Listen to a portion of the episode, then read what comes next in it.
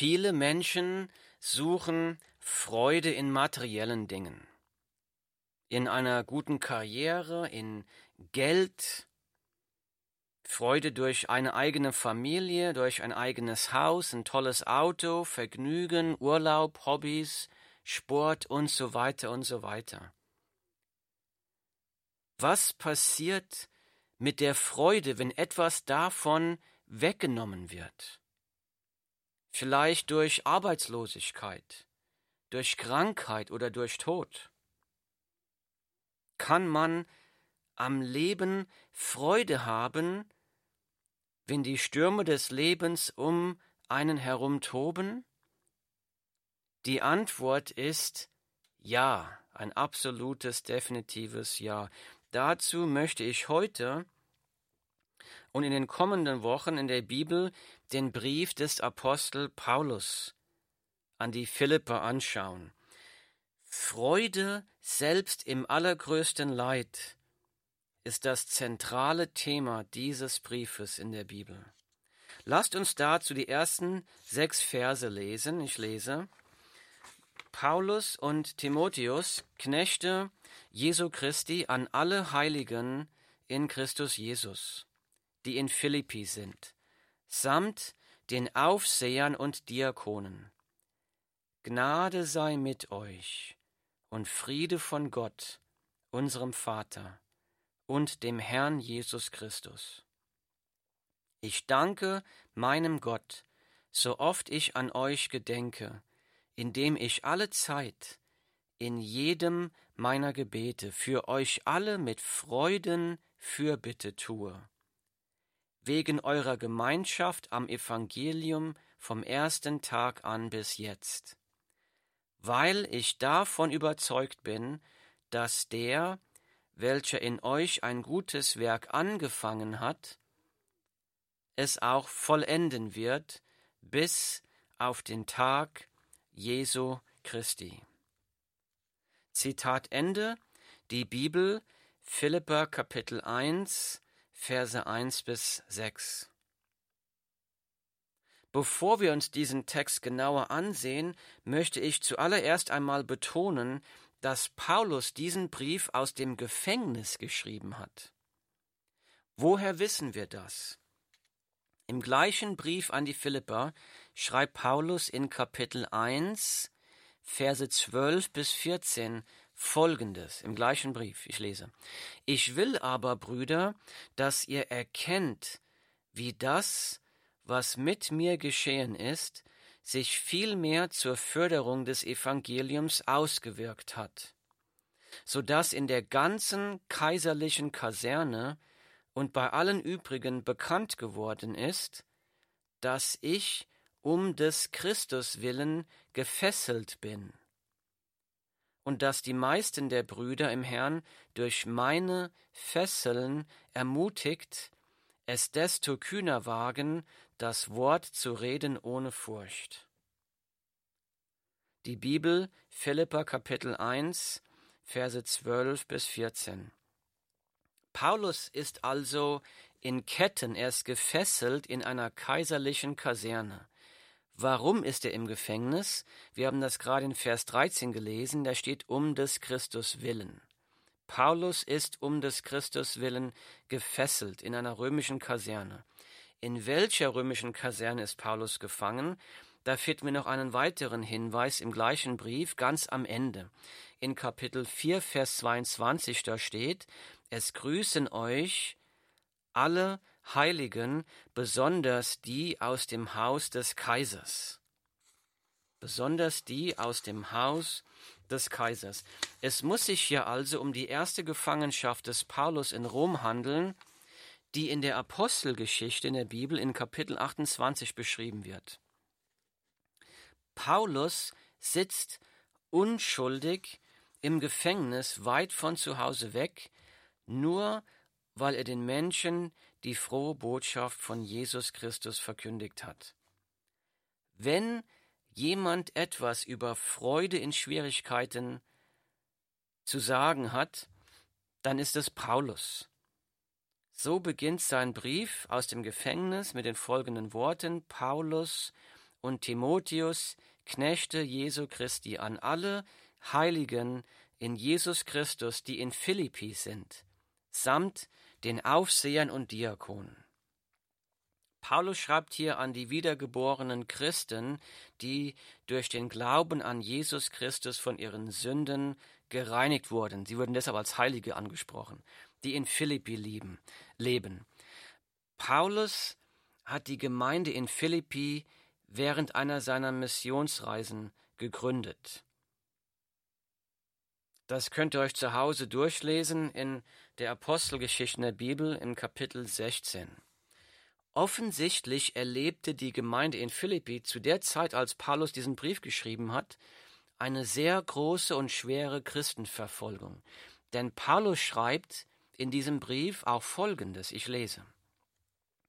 Nur führt euer Leben würdig des Evangeliums von Christus, damit ich, ob ich komme und euch sehe oder abwesend bin, von euch höre, dass ihr fest steht in einem Geist und einmütig miteinander kämpft für den Glauben des Evangeliums und euch in keiner Weise einschüchtern lasst von den Widersachern, was für sie ein Anzeichen des Verderbens, für euch aber der Errettung ist, und zwar von Gott.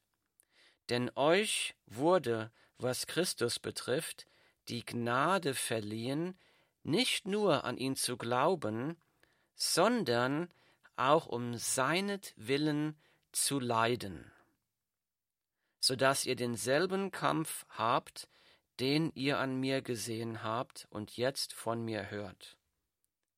Die Bibel, Philippa Kapitel 1, Verse 27 bis 30.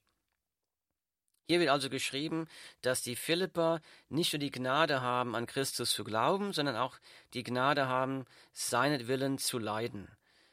Da wird von Widersachern gesprochen, die sie einschüchtern wollen. Also durchlebten Paulus und, und die, Philippi, die Christen Philippi gemeinsam eine Zeit der Verfolgung, der Not und der Anfechtung. Wenn also jemand etwas über Freude in schwierigen Zeiten zu sagen hat, dann ist es Paulus.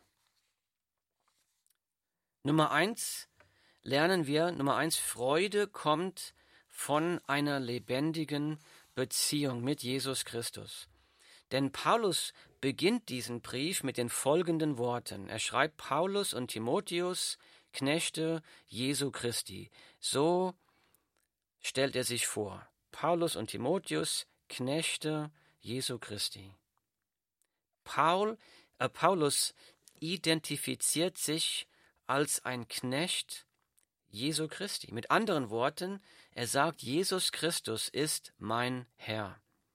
Paulus hatte früher die Christen verfolgt, vorher. Dann ist ihm Jesus Christus auf der Straße nach Damaskus erschienen. Da hat Paulus erkannt, dass er ein Sünder war. Da erkannte Paulus, dass Jesus für seine Sünden am Kreuz gestorben war. Paulus ist dann von seiner Sünde umgekehrt, hat Jesus zu seinem Herrn gemacht und ist ab diesem Zeitpunkt Jesus als seinem Herrn und Erlöser nachgefolgt. Paulus erkannte die Vergebung der Sünden, Frieden mit Gott und ewiges Leben, das sind alles unverdiente Geschenke, die Jesus Christus jedem Menschen am Kreuz erkauft hat und jedem Menschen schenken möchte. Das hat Paulus mit einer großen Freude erfüllt. Man kann gar nicht anders, als sich zu freuen, wenn die Last der Schuld von Jesus weggenommen wird. Hast du das schon mal erfahren? Hast du schon mal erfahren? Bist du zu Jesus gekommen und hast gesagt, Jesus, vergib mir, ich glaube, dass du für meine Sünden gestorben bist. Hilf mir, dir nachzufolgen. Komm, sei der Herr meines Lebens. Wenn du das schon mal gemacht hast, dann weißt du, wie sich das anfühlt, von der Last der Schuld befreit zu sein. Wenn wir das wirklich verstehen würden, was Jesus am Kreuz für uns gemacht hat, wir würden auf den Straßen vor Freude tanzen. Nummer eins, Freude kommt von einer lebendigen Beziehung mit Jesus Christus. Nummer zwei, Freude kommt davon, Jesus als Herrn zu haben. Denn Paulus schreibt den Brief, Paulus und Timotheus, Knechte Jesu Christi. Wenn Jesus dein Herr ist, dann kannst du die Gewissheit haben, dass du dein Leben nicht mehr in deiner eigenen Kraft leben musst. Denn wenn Jesus dein Herr ist, wenn du von neuem geboren wirst durch den Glauben an Jesus Christus, dann bist du mit dem Heiligen Geist erfüllt. Dann lebt Gott in dir. Dann wirkt die Kraft Gottes in dir und diese Kraft Gottes fängt an, dein Leben und deinen Charakter zu verändern. Er wird dir tagtäglich die Kraft und die Gnade schenken zur Lebensveränderung, zum Gehorsam Gottes.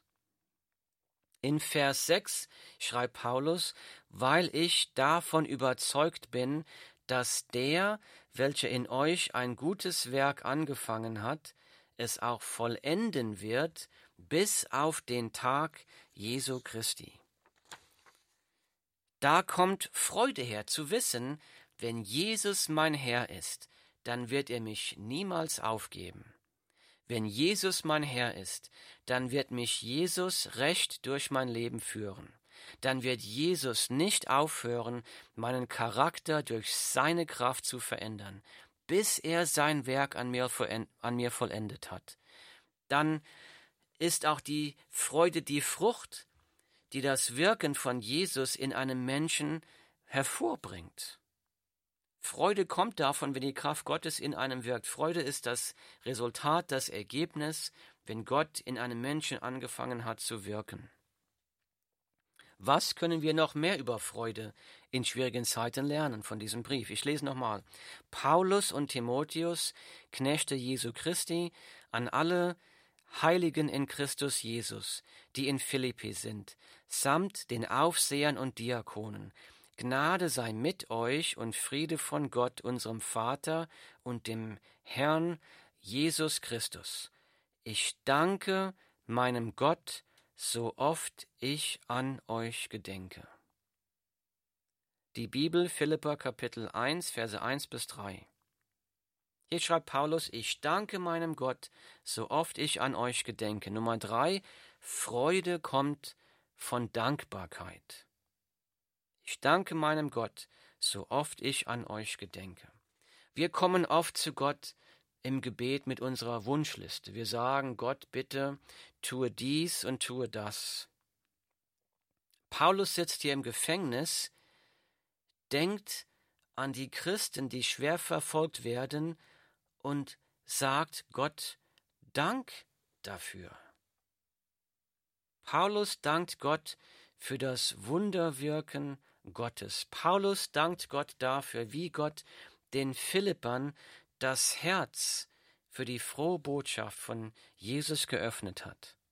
Er dankt, wie Gott die Philipper zum rettenden Glauben an Jesus gebracht hat, sie erweckt hat, sie errettet hat von der Strafe der Hölle dadurch, wie Gott diesen Glauben zum Wachsen und zum Gedeihen gebracht hat. Die Philipper haben so eine Liebe für ihren Herrn Jesus Christus von Gott geschenkt bekommen, dass sie sogar Verfolgung für Jesus erduldet haben. Da frage ich mich, gebe ich anderen Christen einen Grund dafür, Gott zu danken? Oder bin ich anderen Christen ein Anstoß, weil ich über sie meckere und ihnen das Leben schwer mache? Wie oft danke ich Gott für den Glauben, die er meinen Brüdern und Schwestern geschenkt hat. Wenn du mehr Freude an Gott haben möchtest, Freude auch in den Stürmen des Lebens, dann lasst uns Gott mehr für den Glauben unserer Brüder und Schwestern im Gebet danken. Nummer drei war Freude kommt von Dankbarkeit. Was können wir noch über Freude lernen? Ich lese. Ich danke meinem Gott, so oft ich an euch gedenke, indem ich alle Zeit in jedem meiner Gebete für euch alle mit, für, mit Freuden Fürbitte tue. Philippa Kapitel 1, Verse 3 bis 4.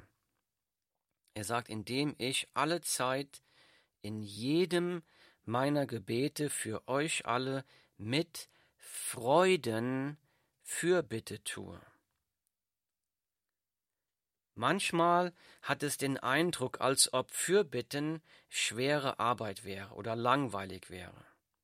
Paulus schreibt, dass er mit Freuden für die Christen in Philippi Fürbitte getan hat. Die Anliegen anderer im Gebet zu Gott zu bringen, hat Paulus Freude gebracht im Gefängnis. Obwohl Paulus selbst genug Ärger am Hals hatte, um für sich und seine Anliegen zu beten, denn er wusste nicht, ob er aus dem Gefängnis jemals lebend herauskommen würde.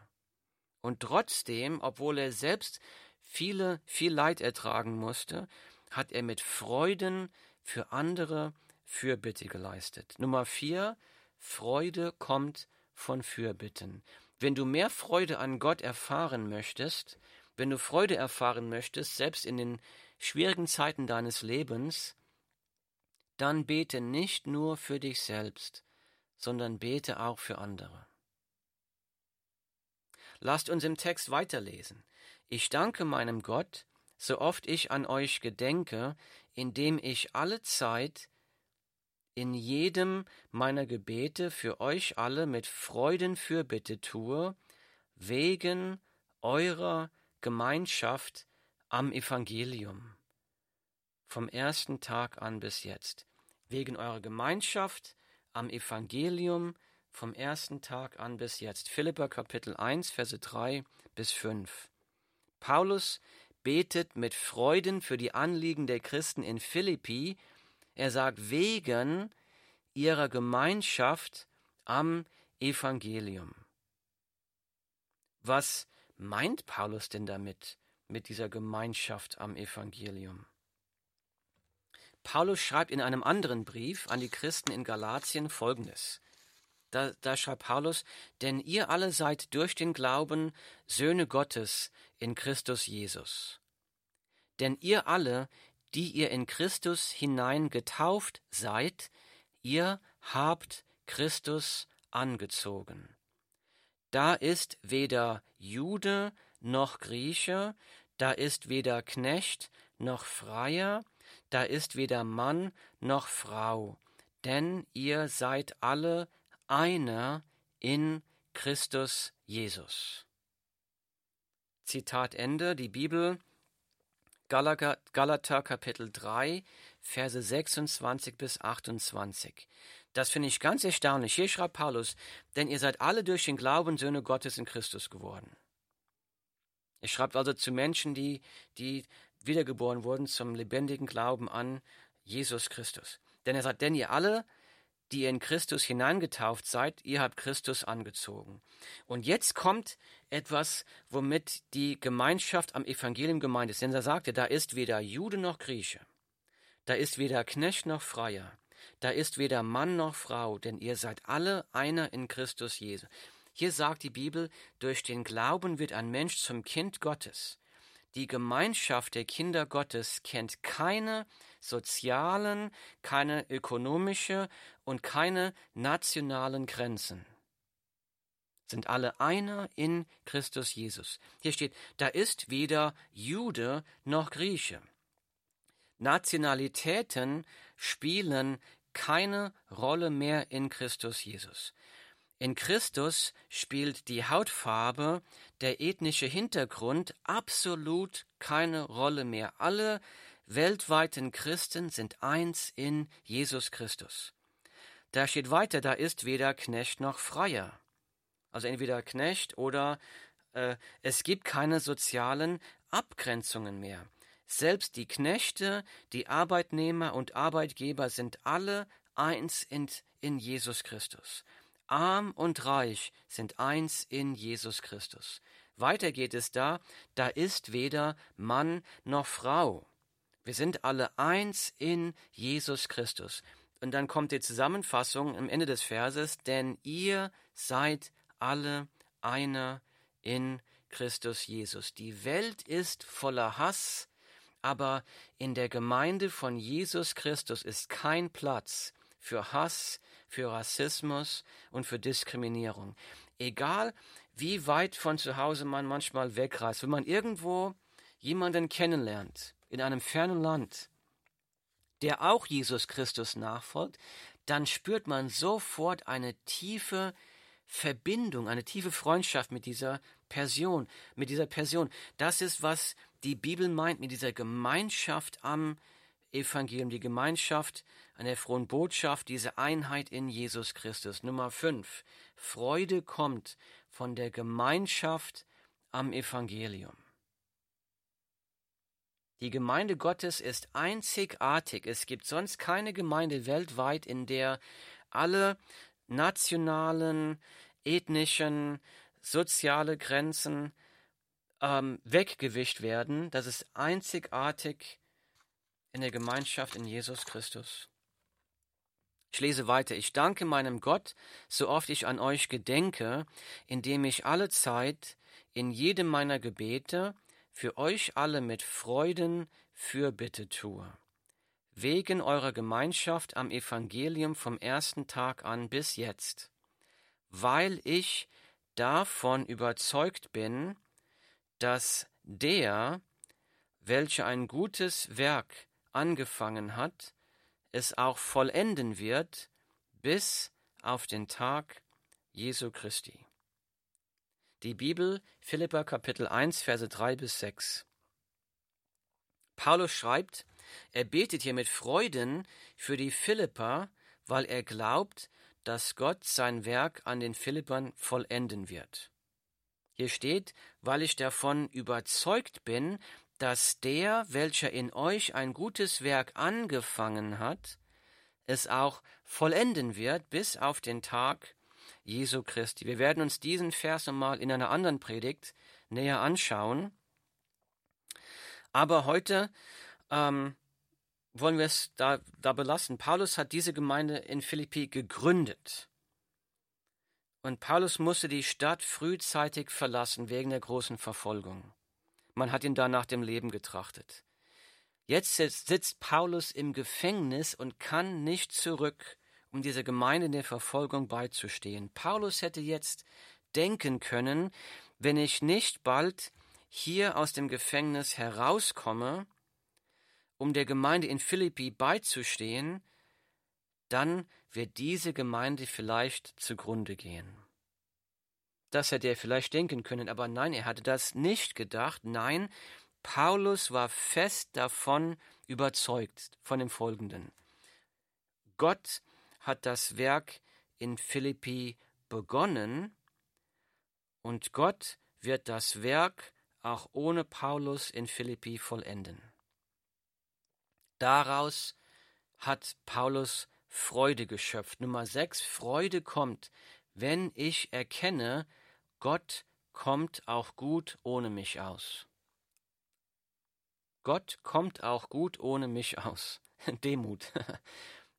Diese Wahrheit nimmt uns eine große Last von den Schultern. Ja, Gott hat uns Christen die Aufgabe gegeben, der Welt das Evangelium, die frohe Botschaft von Jesus zu verkünden.